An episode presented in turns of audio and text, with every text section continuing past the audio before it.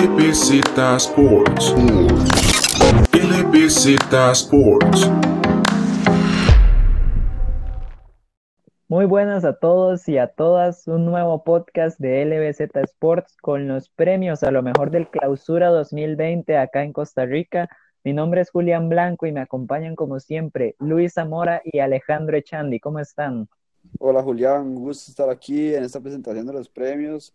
Vamos a discutir los premios presentados por la UNAFUT y por los, y los creados por nuestra página LBZ Sports. Va a ser una conversación de, sobre los premios otorgados y va a estar muy interesante. Hola a todos, hola Julián, hola Alejandro. Que sí, que los premios de los LBZ Awards hayan, hayan correspondido a los que la UNAFUT nombró y también hacer eh, énfasis en las categorías que creamos nosotros mismos.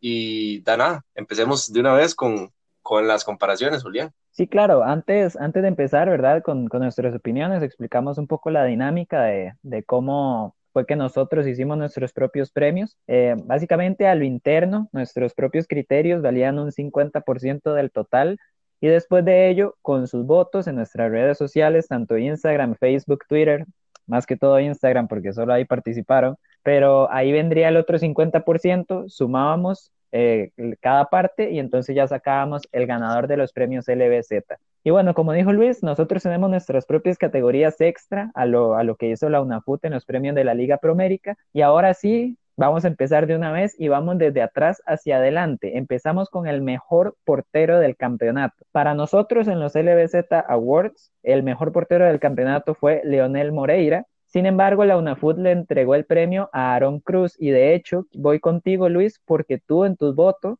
también pusiste a Aaron Cruz como mejor portero del campeonato vamos a ver, el 50% que menciona Julián se, se, dividía entre las votaciones internas de nosotros. El que más votos tuviera como primer lugar, ese iba a tener más porcentaje de votación y el que menos tuviera, pues iba a tener menos. En ese caso, sí, yo voté como primera opción por Aaron Cruz porque me pareció que fue el portero más versátil del torneo, el, portero eh, que mantuvo su arco en cero más partidos. La defensa de esa prisa, si bien no es la mejor que, que puede existir en un campeonato, estamos de acuerdo que mejoró muchísimo con la seguridad que va Aaron Cruz y por eso creo que por ahí fue enfocado mi voto. Y tú, Alejandro, no, bueno, nosotros dos que votamos por Moreira, ¿qué, qué puedes, ¿qué puedes decir al respecto? Por mi parte, creo que Aaron Cruz tuvo una muy buena campaña, pero siento como que no fue tan fundamental en esa defensa esa prisa. Nunca, nunca vi un partido de Aaron Cruz como que eran como que qué buenas atajadas de, del guardameta de Zaprisa o que fue un, no sé si alguna le dieron, le dieron jugador del partido, pero nunca lo vi como una figura de esa prisa. Tal vez fue por eso, por, por el orden que, que, manejaba esa prisa en la zona defensiva, pero, pero claramente Aaron tuvo un gran torneo. Por mi parte, yo siento que Julián y yo nos decidimos por, por Moreira, porque se vio más, sobresalió más y se vio más en, en, en, en el equipo de la liga. Sí, de hecho, eh, Aaron Cruz fue el portero con más porterías a cero en el campeonato. Pero como bien dijiste vos, Alejandro, a mí, y eh, bueno, igual que tú, me parece que, que más que todo es un trabajo de equipo, es mérito de esa prisa como equipo esto de las porterías a cero. No es que Aaron Cruz tuviera una actuación espectacular, y de hecho hay algo que siempre me ha dejado a deber el portero de Saprissa y es el juego de pies. Todavía no veo esta seguridad, todavía no veo esta capacidad pues para dar salida de balón, para dar seguridad a sus defensas.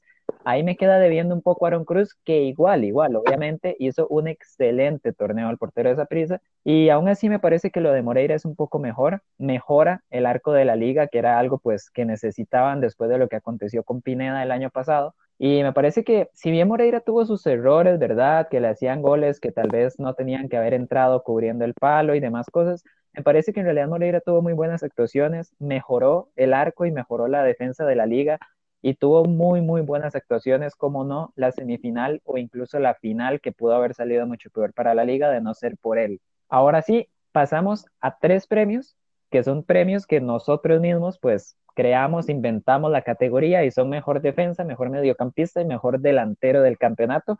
De nuevo, sigamos el orden. Mejor defensa, los tres votamos por Aubrey David, que de hecho también ganó la votación en las encuestas por bastante. ¿Qué me puedes decir tú, Luis, que de paso eres apricista? ¿Qué, qué te pareció Aubrey David este, este campeonato? Bueno, comentábamos a lo interno, Julián, que tal vez Aubrey David no es el defensor más sobresaliente y que no es el que tenemos fichado como el mejor defensa del país, pero que hizo un trabajo tan correcto, tan completo, que le da para pues para posicionarse ahí, que llega en solitario casi, porque es el, defensor más sólido de todo el campeonato, porque no se equivoca, porque juega bien, le da salida al equipo y le da seguridad a una zona defensiva muy vulnerable del Saprissa en todo el torneo. Entonces creo que por ahí va nuestra votación y la de la gente también, además de que sale campeón. Entonces creo que la hace redonda, Auri. Y sí, bueno, para ir yo y de, para dejarte a vos, Alejandro, de último, ir cambiando un poco el orden de la dinámica, yo estoy de acuerdo. En realidad, como, como ya hemos dicho en otros podcasts, Centeno tuvo bastantes problemas con su defensa en este campeonato. Básicamente probó todas las líneas de cuatro que pudo probar, todas las opciones, todas las combinaciones posibles, y siempre había una constante, siempre estaba Aubrey David, el trinitario, tuvo muy buen torneo. A mí en general, y lo voy a decir, me parece que fue un torneo flojo para los defensas acá a nivel nacional, pero sin duda dentro de este nivel tal vez más bajo de lo habitual, me parece que Aubrey David logró consistencia, logró tener igual unas semifinales, una final excelentes y pues fue la pieza tal vez más importante de esta línea de cuatro que tenía Pate. Antes de que pases vos, Alejandro, también me gustaría destacar lo que hicieron eh, José Vargas de Grecia, Lautaro Ayala de Guadalupe y Kevin Fajardo de Jicaral, tres defensas centrales que no son de tanto renombre, pero hicieron muy buen torneo y quería destacarlos. Sí, concuerdo con lo que ustedes dos dicen. Aubrey lleva bastante rato desde su principio con prisa, ha sido un defensa que, que se ve su fuerza física en cada partido, es un gran defensa y, y lo demostró en este torneo. Para mí se lleva este premio porque en realidad siento que ha sido como el único defensa de prisa que muestra seguridad. Único defensa de prisa que le gusta tener la bola y tal vez no es tan bueno con la bola, saliendo, o sea, con, con pelota dominada, pero es el defensa que no le da miedo, siento yo. Por el lado de Ricardo Blanco, es un defensa que es muy, muy tortero y cometió muchos errores. En, eh, tuvo un buen torneo, pero cometió muchos errores. Y en, de la otra banda izquierda estuvo dividido ahí entre José Hernández y Walter Cortés. Y en el caso del otro el otro central eh, también fue una, un, un, cambio que hacía Centeno regularmente. Entonces creo que David fue el jugador regular en el esquema sapricista y, y, demostró su gran, su gran poderío físico. Y antes de pasar a lo de mejor mediocampista, hay un punto interesante y es que el segundo y tercer lugar de nuestras votaciones son Adolfo Machado, bueno, Facundo Zavala en realidad, y seguido de Zavala, Adolfo Machado, dos defensas de Alajuelense. A mí en lo personal me parece que, que la defensa de la liga fue la mejor del campeonato pero quería ver cuál es su punto de vista, porque tal vez, ¿verdad? Con lo que sucedió en la final, que, que pues se vio bastante mal Machado y Junior Díaz en la ida, después Zavala, que, que bueno, no, no pegaba ni un centro, pero en general me parece que fue un buen torneo de la defensa de la liga, no sé qué opinan ustedes. Le pega, Julián, o sea, a la liga le pega muchísimo, primero no llegar a la 30, y segundo el, el mal cierre de torneo que hace, porque Saprissa le pasa por encima. Entonces, al ver a Bolaños con 35, 36 años, eh, dejando a un joven botado, olvidado en, la banda, y al ver a un Machado experimentado ser superado tan fácil por la delantera de prisa, yo creo que la gente se olvida un poco del resto del torneo. Y es que tiene sentido, porque es el, el momento más importante donde tienen que destacar los grandes jugadores. Y si no lo hacen, pues pasa factura. Y vemos a Uri David que quizá no anota y quizá no llega y marca diferencia, pero es un jugador que cumple y es un jugador que no se le achaca jugar mal en una final. Y creo que ahí está el punto que hace que, que termine decantándose el, el, galardón para él. Sí, exacto, Luis. Ha sido un jugador que ha sido regular y eso, eso demuestra su, su, calidad. Pero algo importante de este torneo nacional es eso. El formato no se da para que un, un torneo que se, se, o sea, en, en la temporada regular un, un equipo haya jugado bien no, no, se refleja, no se refleja necesariamente en los torneos de eliminación directa. Eso lo hemos visto durante los años y es algo más que formato que, que de los equipos y es, y es algo que la liga lo tiene presente. En esos momentos es cuando debe jugar su buen fútbol. Y bueno, ahora sí, pasamos a mejor mediocampista, que la votación, ¿verdad? El premio acá en LBZ lo ganó Michael Barrantes pero quiero hablar de los tres candidatos, porque me parece que los tres que quedaron en el podio a mejor mediocampista tuvieron un torneo excepcional y con bastante diferencia, ¿por qué no?, sobre el resto de jugadores, y son Michael Barrantes, Mariano Torres y Bernal Alfaro. Esta vez voy a empezar yo. Para mí, el torneo de Barrantes y el torneo de Alfaro no se les puede pedir más. Así de sencillo, me parece que ambos contenciones fueron claves Obviamente Barrantes con un grado de experiencia, un grado de liderazgo pues, pues mayor, ¿verdad? Era el hombre de mayor, de mayor confianza de Centeno, yo diría que incluso más que, que Bolaños en este apartado. Y pues un Barrantes que hizo de todo en el torneo, asistencia, salida de balón, marcaba, hacía goles en momentos importantes. Un Bernal Alfaro que es de mis jugadores favoritos, si no mi favorito acá a nivel nacional, me parece que es el futuro de este, de este país en la posición.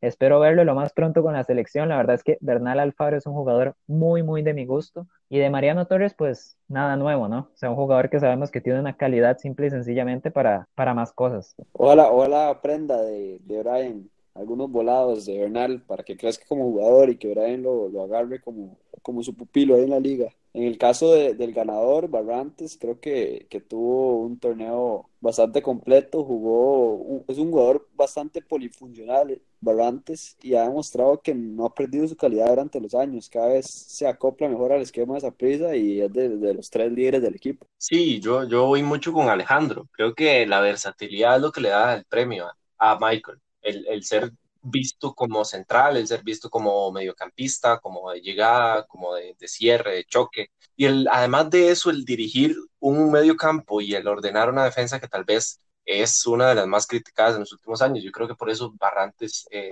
se lleva el galardón, pero, pero bien comentamos lo de Torres y lo de Bernal. Lo de Torres es muy poco comentable, porque siento que no hay nada de Mariano que no se haya dicho. Es el mejor extranjero que ha llegado al país en los últimos años y no solo por, porque haya sido el, que más diferencia ha marcado, sino porque es el que más constancia ha demostrado en los últimos torneos. Siempre aparece en momentos importantes, es, siempre sabe controlar los tiempos del partido y creo que por ahí va, va la votación nuestra. Eh, Bernal muy bien, Bernal perfecto, hubiera sido el mejor jugador del, del torneo incluso, pero la liga no ganó la 30 y pasa lo mismo que pasó con los centrales. Eh, no sé qué si opinan parecido. Sí, como, como te digo, a mí me parece que a Bernal pues no se le puede pedir más. Y de hecho en la final, que bueno, sabemos, la liga estuvo completamente superada, me parece que en la final contra Zaprisa hubo dos jugadores que no estuvieron superados y que más bien lucieron muchísimo. El primero es Moreira, el segundo es Bernal Alfaro. El partido que hace Bernal Alfaro, tanto en el Ricardo Zaprisa como, como en el Morera Soto, me parece excelente y la verdad fue, fue el punto alto de la liga y sin duda es un excelente jugador, una joya la que tiene la liga, me parece, con el joven contención. Yo les tengo una pregunta a los dos, hablando de campistas de calidad en el fútbol nacional. ¿Cuándo va a jugar en partidos importantes Alex López?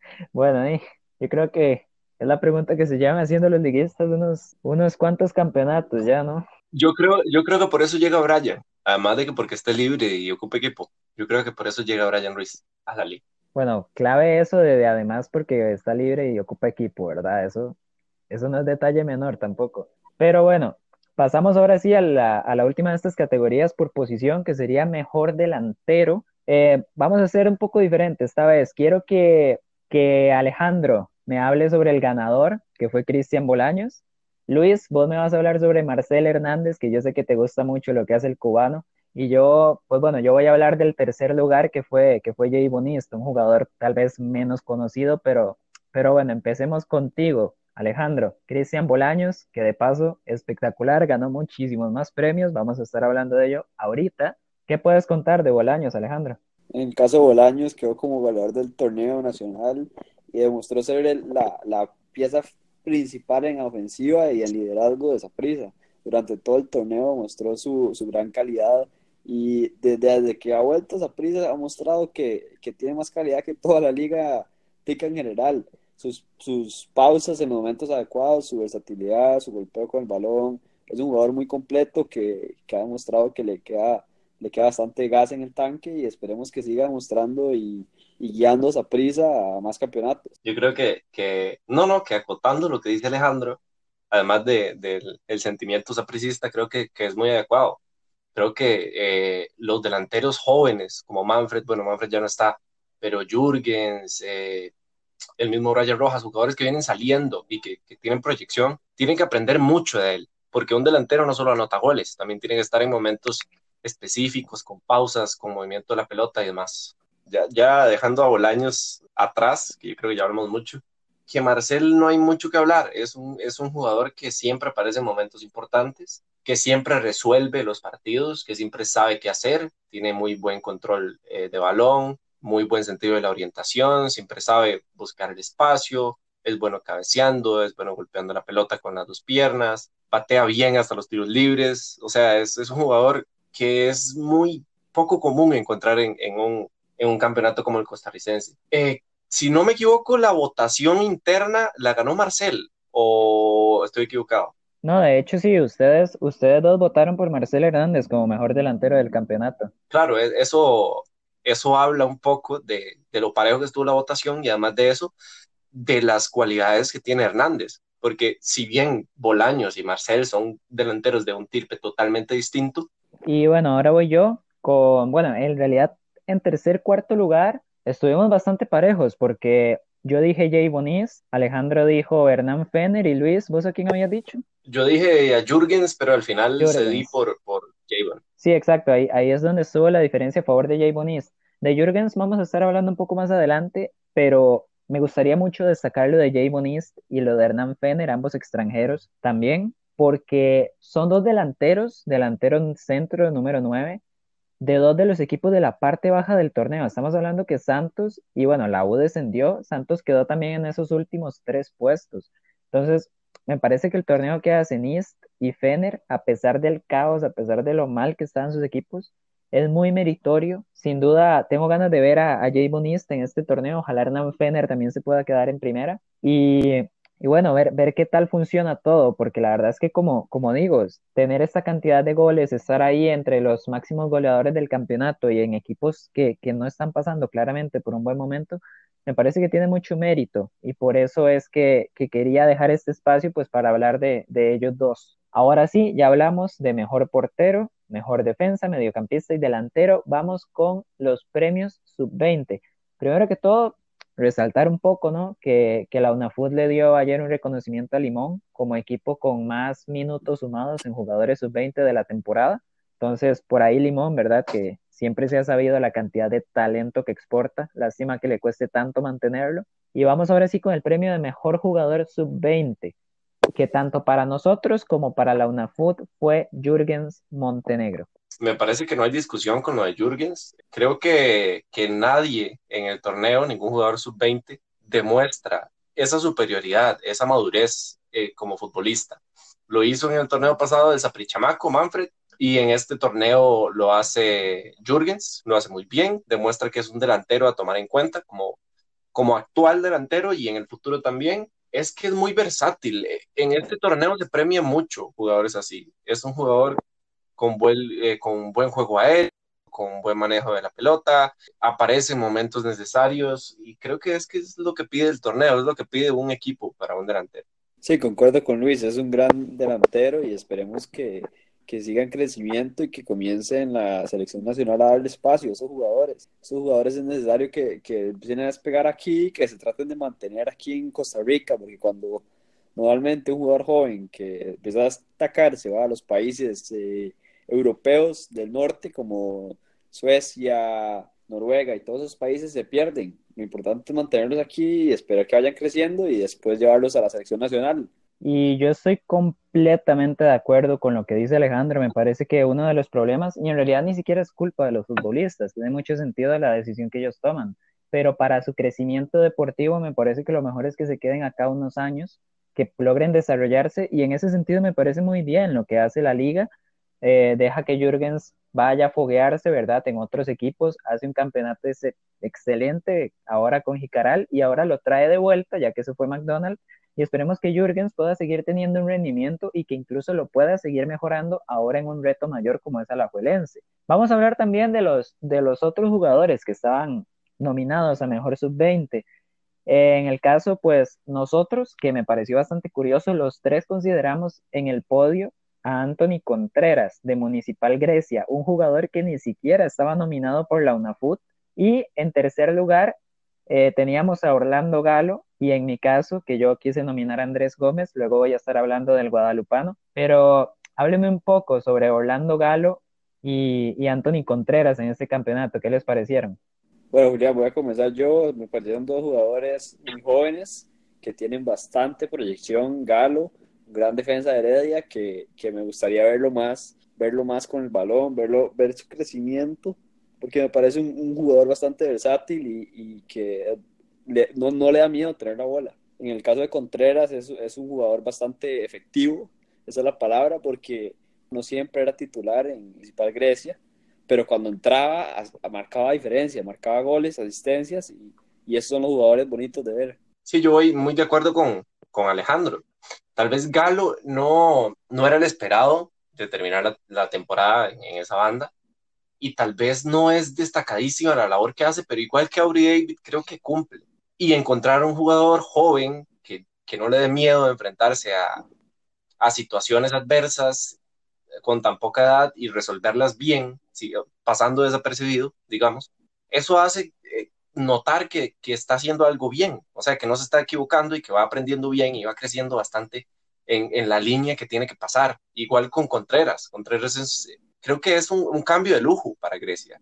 A veces era titular, a veces no, pero es un jugador que le da una variante al juego eh, necesaria para un equipo como Grecia, que lo colocó donde, donde estaba. Y bueno, de hecho un Contreras que si bien era un recambio de lujo de Grecia, como dijiste, del tanque Castro, eh, Heredia, que es, que es bueno, de, eh, Contreras es canterano de Herediano, pues ahora va de vuelta al team Contreras, así que esperemos que, que, pueda tener oportunidades, porque sabemos que Heredia es una plantilla muy grande, tiene demasiados jugadores, todos tienen su buen nivel, Esperemos que Contreras pueda seguirse desarrollando en Herediano y no que se estanque, porque en dado caso sería una lástima, ¿verdad? Después de, del buen trabajo hecho en Grecia y sobre todo teniendo en cuenta que el tanque Castro tampoco va a estar con los griegos el campeonato que viene. Aquí quiero tomarme un, pequeño espacio para, para aburrirlos un rato con una hablada, pero la verdad es que creo que me parece interesante. Vemos equipos todos los años como Limón, hablo del caso nacional, pero aplica para todo el mundo. Vemos equipos como Limón que, que tratan de, de suplir sus, sus variantes en la plantilla con jugadores sub-20 porque es lo que la economía les alcanza. ¿Y hace cuánto está peleando el, el descenso Limón, Julián? ¿Seis, siete años? Es una constante. Más o menos,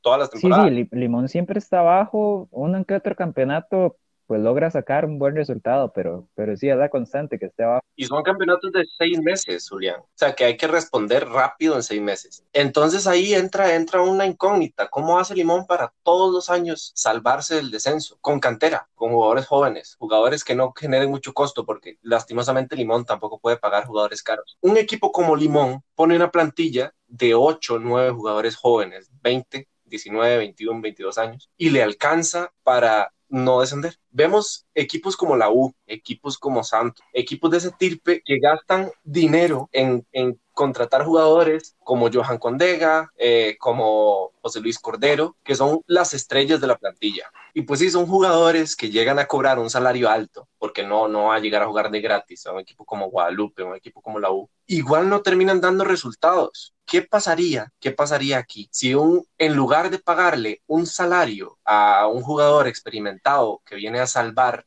al equipo del descenso, se le pagan cuatro jugadores sub-20, a, tres jugadores sub-20 un salario para que luchen por una oportunidad de consagrarse en la, en la máxima categoría. No sale más rentable, porque vemos a Saprisa, Vladimir Quesada, por ejemplo, y Carlos eh, Watson trataron de poner jugadores de vez en cuando, partidos no importantes, cuando ya no jugaban puntos importantes, ponían jugadores jóvenes en, el, en la plantilla a jugar.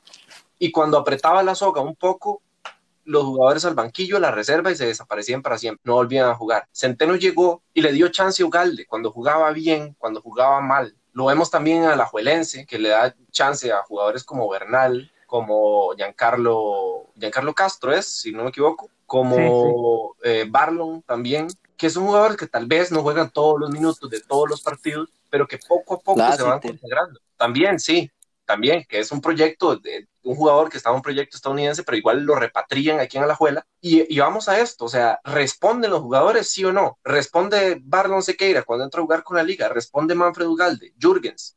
En Jicaral, porque hay jugadores de ese tirpe, el de 32, 33 años, que llega a salvar al equipo del descenso, que hace uno, dos goles, dos asistencias, que no corre igual y que al final el equipo termina yéndose a segunda división y todo tal vez por, por pensar mal, o sea, por, por no pensar en esto que estamos comentando. Me parece que los equipos nacionales y los equipos en general de todo el mundo deberían preocuparse un poco más por eso en dejar de invertir por jugadores experimentados para que les resuelvan y darle chance a varios jugadores jóvenes con esos salarios, con ese dinero, de mostrarse. Y, y tal vez se iban a ir a segunda división tal vez iban a descender con el jugador caro, con el jugador barato, pero se van dejando tal vez joyas, dejando tal vez una mejora en la economía que puede servir para el futuro de los equipos y para el futuro del país también. Y ya me callo, y ya hablé mucho. Sí, de hecho, me parece súper acertado lo que dices. Es un tema que puede dar para hablar, pues, o sea, pues, puede dar para hablar un podcast completo, este tema de cómo se manejan las ligas menores en el país. Estaría bonito, estaría bonito un podcast de eso. Sí, sí, de hecho es, es una idea, podríamos hacerlo sin ningún problema. Cualquier cosa, si les gusta la idea, ahí nos, nos mandan algún mensaje. Y bueno, ahora para, para seguir, ¿verdad? Que estábamos con lo de mejor jugador sub-20, ya hablamos de Galo, de Jürgens. Eh, yo, personalmente, yo voté por, por Jürgens, por Anthony Contreras y por Andrés Gómez. Y, e introduzco aquí a Andrés Gómez porque vamos a introducir de una vez el siguiente premio, que de nuevo es de nosotros, de LB7 Sports. La UNAFUT no entregó este premio. Y es el de mayor revelación, tanto en un jugador como en un equipo. Ahora, voy con Andrés Gómez. Andrés Gómez es un jugador sub-20 que estuvo con Guadalupe este campeonato. Eh, yo personalmente vi mucho a Guadalupe. ¿Por qué vi mucho a Guadalupe? Porque me gustó muchísimo el trabajo de los dirigidos por Heiner Segura. Me encantaba el juego de Guadalupe, una propuesta diferente, un equipo que a pesar de no tener tantos recursos, tenía una línea de tres, tenía muy buena salida de balón, no le gustaba mandar pelotazos, no, ellos siempre buscaban jugar, siempre buscaban hacer un fútbol bonito, y aquí sí hay algo bastante importante, de paso con lo que decía Luis, Guadalupe es un equipo con varias figuras interesantes y figuras jóvenes, no necesariamente sub-20, ¿verdad?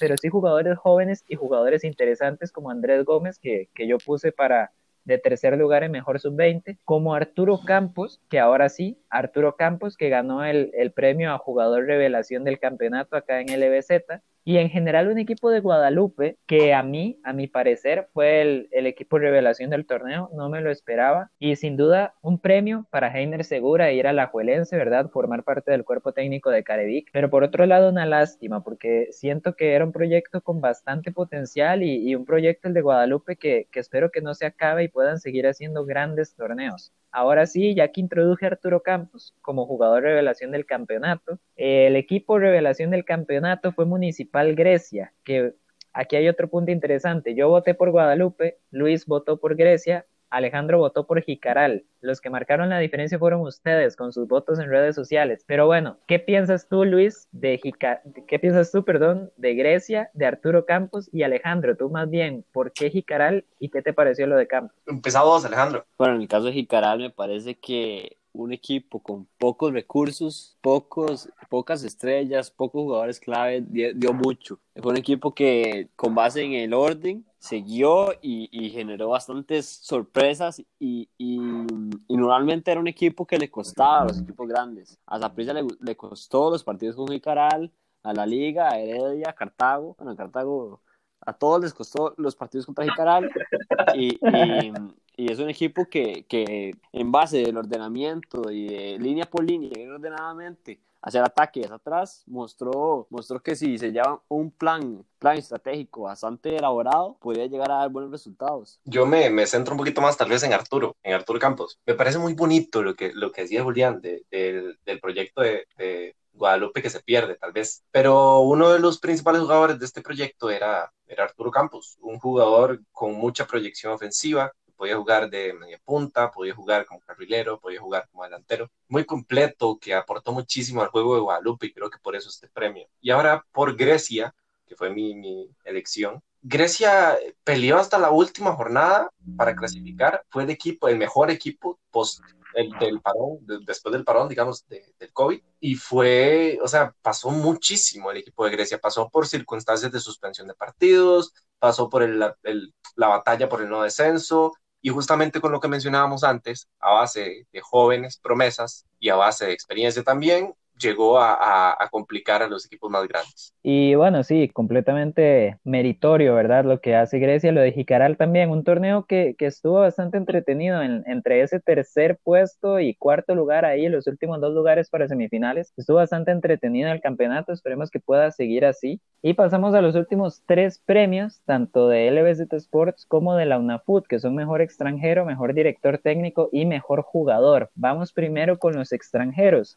Nuestro podio por orden sería Marcel Hernández, cubano, Mariano Torres, argentino, y Jay Boniz, jamaiquino. Al igual que la UNAFUT, de hecho, que también premió a Marcel Hernández como mejor extranjero del campeonato. Y bueno, ya sé que hablamos de Marcel, de Mariano Torres, ¿verdad? Hablamos en mejor mediocampista y mejor delantero, pero aquí lo interesante sería ver por qué escogimos a uno por encima del otro. Voy contigo, Alejandro, que tú escogiste, de hecho, a Mariano Torres como mejor extranjero, y luego vamos a pasar contigo, Luis, que al igual que yo, estuvimos de acuerdo en que el mejor extranjero fue, fue el cubano. ¿Qué puedes contar, Alejandro? Bueno, en mi caso yo creo que me dejé llevar por mi sapricismo y elegí a Mariano Torres como, como el mejor extranjero y creo que fue creo que fue un error porque cuando uno se pone a ver los números la constancia de Marcel fue un delantero que, que uno se pregunta cuándo se lo van a llevar a, a una liga más competitiva. Es un, es un delantero bastante efectivo y, y, y de gran poderío. Me parece que, que fue un, uno de los mejores jugadores del torneo y si Cartago hubiera sido mayores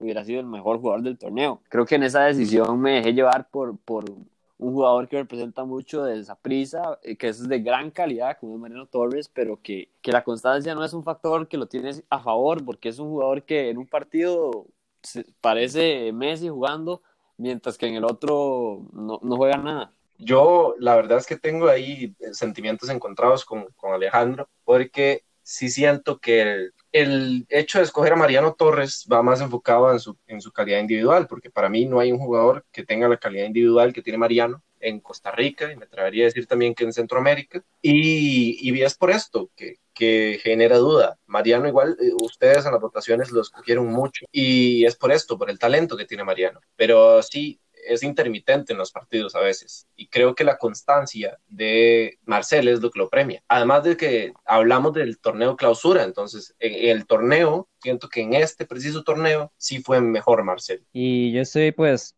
de acuerdo, ¿no? Ya, ya lo mencioné al principio, yo estoy de acuerdo con lo que dice Luis. Para mí Mariano Torres es un jugador de, de, una calidad pues incuestionable, pero es que Marcel Hernández es como, como se dice, One Man Army, ¿no? O sea, él, él solo es, es cartaginés en, en una increíble parte del juego del equipo brumoso y simple y sencillamente, a mi parecer, es que es el mejor extranjero a nivel nacional y ganó en una de las votaciones más ajustadas de todas, en realidad, acá en LBZ, que fue esta de mejor extranjero. Ahora sí, pasemos a los dos últimos premios, los dos podríamos llamar los dos más importantes. Mejor director técnico, nuestro podio terminaría siendo en orden Walter Centeno de Saprissa, Fernando Palomeque de Grecia y Heiner Segura de Guadalupe. Vamos a empezar con Alejandro. Alejandro, ¿quién es Walter Centeno?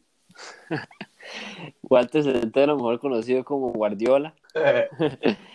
Walter Centeno tuvo un torneo bastante completo y empieza a mostrar su juego y sus que ha estado implementando en los últimos años. Es un director técnico que le gusta y trata de hacer las cosas bien. Se ha, ha ido adaptando al fútbol nacional.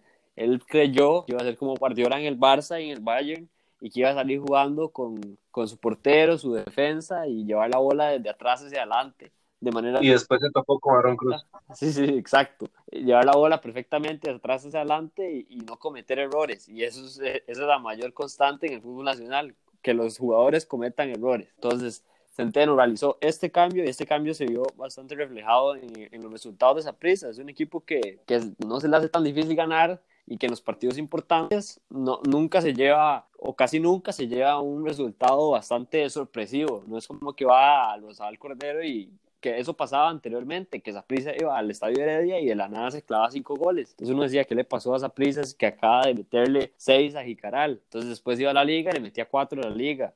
Era, era algo inconstante y en este torneo pudo poner su, su, su, técnica y fue un torneo bastante completo. En el caso de Palomeque y Heiner, me parece que son dos técnicos que tienen mucho por qué dar a futuro, que Heiner en la liga y Palomé, que, sea un gran director técnico y sigan desarrollándose los dos. Muy, muy de acuerdo yo, Alejandro.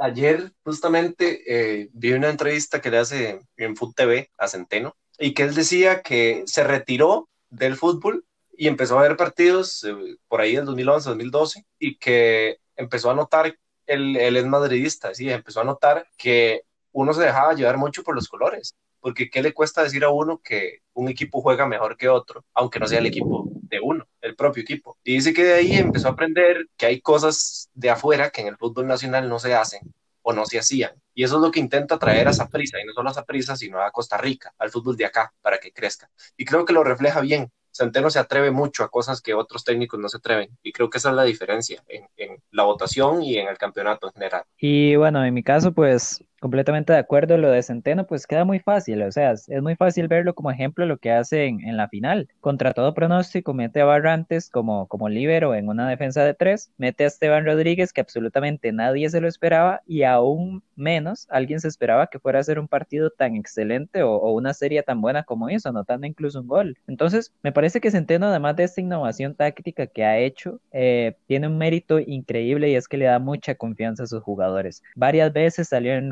de prensa defendiendo a sus porteros, que eran muy criticados, le dio mucha confianza a, a sus jugadores de, de, medio campo, los atacantes, trató todo lo que pudo, cambió con variables hasta que la defensa fue muy sólida, como se vio en la final. Me parece que que es un técnico que la verdad ahora sí demostró de lo que está hecho y esperemos que pueda tener muchísimos más logros. Incluso esperemos que puedan llegar buenos partidos o buenas eliminatorias a nivel de CONCACAF. Y en el caso de Palomeque y Heiner, pues lo que dijo Alejandro, me parece, dos técnicos que con equipos de, de mitad de tabla o incluso un poco más abajo, bueno, que se presuponían de, en estas posiciones, lograron meterse en esa pelea por semifinales hasta la última jornada. Dos equipos que además de eso jugaban buen fútbol, eran atractivos de ver, tenían sus figuras, sus jugadores muy interesantes. Ya hablamos de Heiner, que va para, para la liga a formar parte del cuerpo de técnico de Carevic, y un Fernando Palomeque que todo apunta que sí se va a quedar en Grecia y esperemos que a pesar de los cambios que ha habido en Grecia, esperemos que pueda seguir dando tan buenos resultados como terminó dando al final del campeonato. Y ahora sí, la última de las categorías, el mejor jugador del Clausura 2020, tanto para LBZ Sports como para la UNAFUT fue Cristian Bolaños del Deportivo Saprissa. En nuestro caso, en segundo lugar quedaría Michael Barrantes y en tercer lugar un empate entre Marcel Hernández y Bernal Alfaro. Como ya hemos hablado de los cuatro jugadores y ya pues, pues bastante también, vamos a, vamos a decir nada más que nos hizo decantarnos por uno u otro. Y aquí hay un punto bastante interesante porque a pesar de que LBZ Sports le da el premio a Cristian Bolaños, yo y Luis Zamora, eh, nosotros dos individualmente votamos por Michael Barrantes. Así que voy a empezar contigo, Luis. ¿Por qué Barrantes en lugar de Bolaños? Bolaños es un jugador que cambia el juego con asistencias, con goles. Adelante, pero es que más allá de que Bolaños no esté enfocado siempre en marcar, creo que es un jugador que siempre está predispuesto a estar en ofensiva y la mayoría de goles de Bolaños no vienen de jugadas individuales, vienen de, rebotes, vienen de, de, asistencias de sus compañeros cerca, o sea, en jugadas propicias de gol y que no, o sea, no, le quito mérito con esto, perdón, pero lo que hace Barrantes es salir de su zona de confort durante todo el torneo, posicionarse como líbero, como central, incluso como, como creativo en algunos partidos, rompe líneas, rompe el juego con pases largos, con tiros largos, que incluso en series cerradas como en Cartaginés son las que provocan goles, romper la paridad de un partido. Y creo que a lo largo del, del torneo y justo en la final se coronó como, como así quería Centeno, creo que con su predisposición táctica. Michael logró entender su rol, cumplirlo a cabalidad y además de eso transmitir seguridad al equipo. Y creo que por eso es mi decisión de mejor jugador. Igual excelentísimo torneo de, de, de Bolaños, perdón, que, que, me parece que está bien la decisión también de, de, que sea el mejor jugador por la UNAFUT. Exacto, y es que aquí, pues, o sea, yo voté por Barrantes, terminó ganando Bolaños, pero tampoco puedo criticar la decisión, no me parece que esté de, desacertado, porque es que aquí tenemos dos, dos situaciones. Tenemos un torneo perfecto de un delantero y un torneo perfecto de un contención. Son dos jugadores, obviamente Bolaños va a ser más vistoso porque anota los goles y demás, pero son dos jugadores que básicamente no podían haber hecho nada mejor. Y aquí es donde ya entra pues la subjetividad de cada uno, qué me gusta más, qué me gusta menos. En mi caso, yo siempre he sido muy aficionado de, de los contenciones, o sea, es la posición que más admiro de, de este deporte. Y, Julián es contención, digo, para los que no sepan, en la casa, Julián, eh, en sus tiempos mozos de futbolista, cuando era reclutado por el Barcelona y demás, Julián era contención. En mis tiempos, cuando,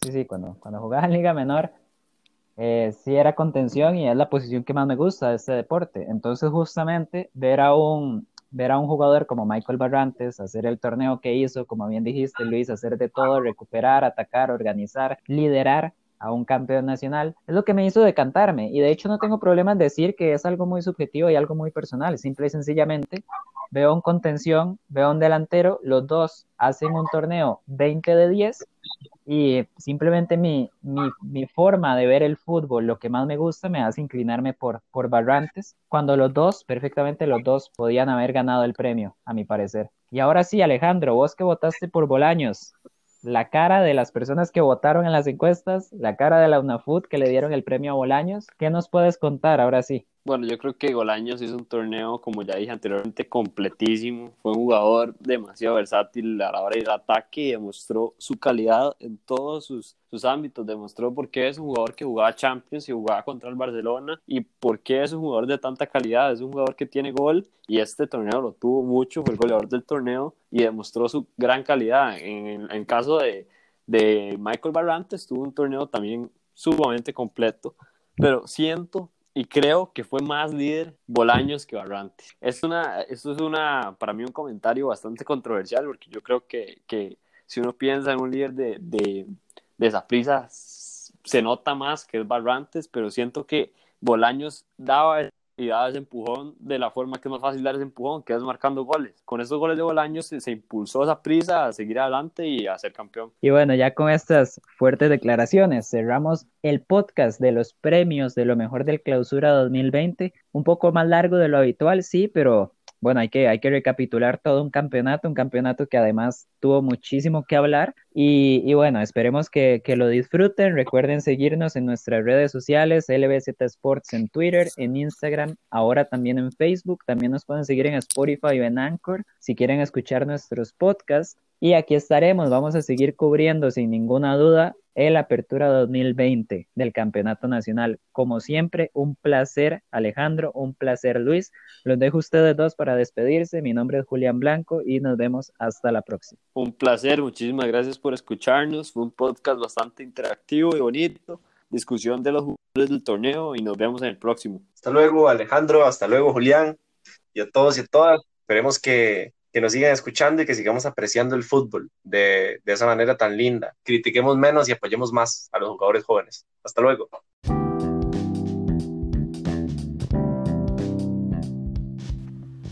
Muchas gracias por acompañarnos en el episodio de hoy y les recordamos que se suscriban al canal de Spotify para que puedan ver todo el contenido que vamos a estar publicando y que nos vayan a seguir en las redes sociales, en Instagram y en Twitter como LBZ Sports.